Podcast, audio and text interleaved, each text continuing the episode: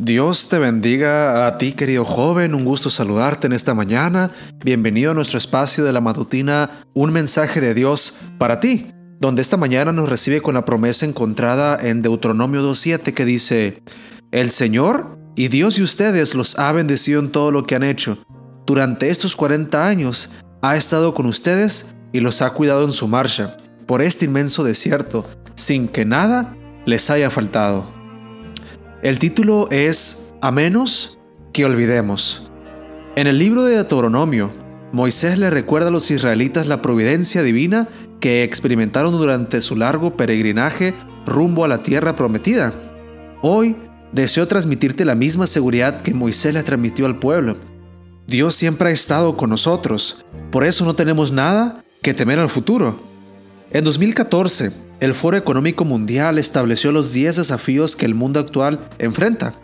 El informe inicia diciendo, estamos en una encrucijada crítica, un periódico de decisión que dictará la salud y la viabilidad de nuestras civilizaciones en las próximas décadas. Estos son los desafíos la desigualdad creciente, la persistencia del desempleo, el aumento de la contaminación en el mundo en desarrollo, la mayor frecuencia de catástrofes naturales, el avance del nacionalismo, mayor estrés por el acceso del agua, el sentimiento de anti-inmigración, déficit de liderazgo, el crecimiento de la competencia geoestratégica y el debilitamiento de la democracia. El panorama se hace más oscuro cuando consideramos al alcance global las redes de los terroristas. Inquietan las tensiones entre la Unión Europea y Rusia, el rearme de China y sus roces con Japón, por el control del espacio marítimo y el empoderamiento de la situación de Oriente Medio. A esto se le suma la falta de credibilidad en las instituciones, tanto públicas como privadas. Podríamos decir la famosa frase del show de Chespirito. ¿Y ahora? ¿quién podrá defendernos? Es este el contexto en que las palabras del versículo de hoy cobran valor.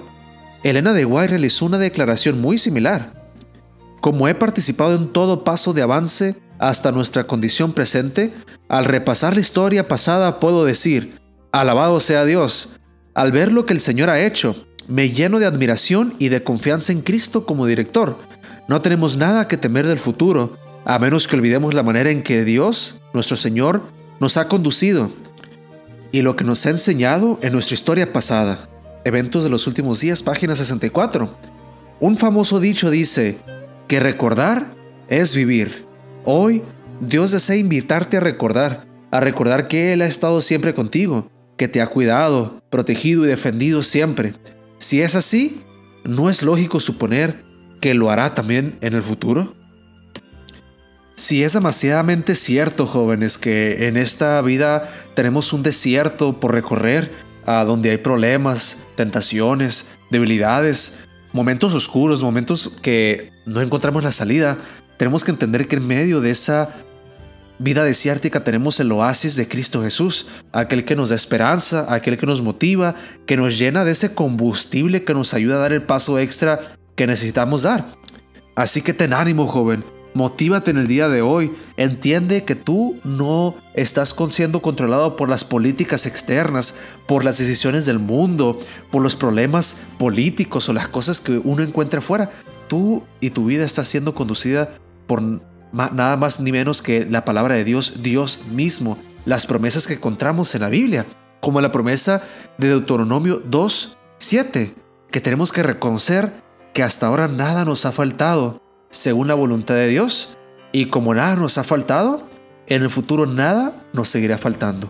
Tal vez en nuestra perspectiva humana sí hubieron cosas que nos faltaron, pero ya verán jóvenes, una vez que los telones se abran, estando en la presencia de Dios, que reconoceremos que aquellas cosas que para nosotros fueron posibles faltas, todo fue la voluntad de Dios, la soberanía de Dios, para entender que Él sabe mejor lo que nosotros necesitamos que incluso nosotros mismos. Así que ten ánimo esta mañana, motívate a que este día sepas que le perteneces a Dios, que tu vida está en sus manos y que ningún problema externo ni mala noticia que encuentres en el noticiero ni obstáculo que se presente en tu vida podrá, arrancarte de ese cuidado amoroso que Dios te ofrece. Como dice en Isaías, creo yo, es el capítulo 45-46, ah, que aunque una madre se olvidase de su hijo, aún así Él no se olvidará de ti. Toma esta promesa, arraígala a tu corazón y sigue caminando, querido joven. Continuando nuestro año bíblico, tenemos como tarea lo que se encuentra en febrero 8, que es números 16 al 17. Con esto, joven, te invito a orar para recibir este hermoso día y que Dios obre su voluntad en nuestra presencia. Oremos. Querido Dios, te damos tantas gracias porque hasta ahora tú nos has conducido, nos has proveído con todas las necesidades que tenemos y aunque sí estamos en un mundo de pecado, un mundo desértico, aún podemos encontrar tu presencia. Aún tenemos la oportunidad de vida ah, aquí en la tierra, Padre, una vida con bienestar y la oportunidad de vida eterna junto contigo en la eternidad, Dios. Gracias por estas promesas, que sean partes de nuestras vidas hoy, que nos transformen por dentro, que causen un revivamiento en cada una de las personas que están escuchando esto, y así tu juventud en nuestra querida iglesia pueda ser, Padre, bendecida. Cada hermano, cada hermana, cada joven que escucha esto, que tú habites en su vida de manera maravillosa, Padre. Te lo pedimos en el nombre de Cristo Jesús. Amén. Que Dios te bendiga, joven.